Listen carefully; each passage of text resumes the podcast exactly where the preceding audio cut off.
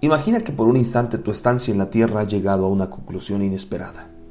Con un shock abrumador te encuentras a ti mismo frente al Creador al mismo tiempo que la confusión y ese shock dan lugar a la anticipación y a la emoción de que finalmente verás tu morada eterna. Y es algo que nunca antes habías visto. Y Dios te hace una penetrante pregunta. ¿Por qué debería dejarte entrar al cielo? ¿Qué le responderías? Por fortuna, cuando ese gran y maravilloso día llegue a cada uno de nosotros, Dios no nos pedirá que resolvamos un rompecabezas o que resolvamos un test o una prueba para poder entrar.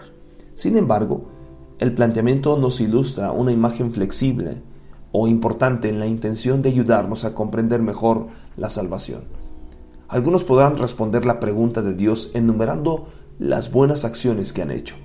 Otros probablemente describirían su fiel asistencia a la iglesia y otros pondrán el listar todas las cosas malas de la vida que han evitado. Y aunque todos ellos son elementos importantes en la vida de todo cristiano, no aseguran la salvación. Solo existe una respuesta correcta para esta pregunta. He hecho a Jesucristo el Señor de mi vida y Él ha limpiado todos mis pecados.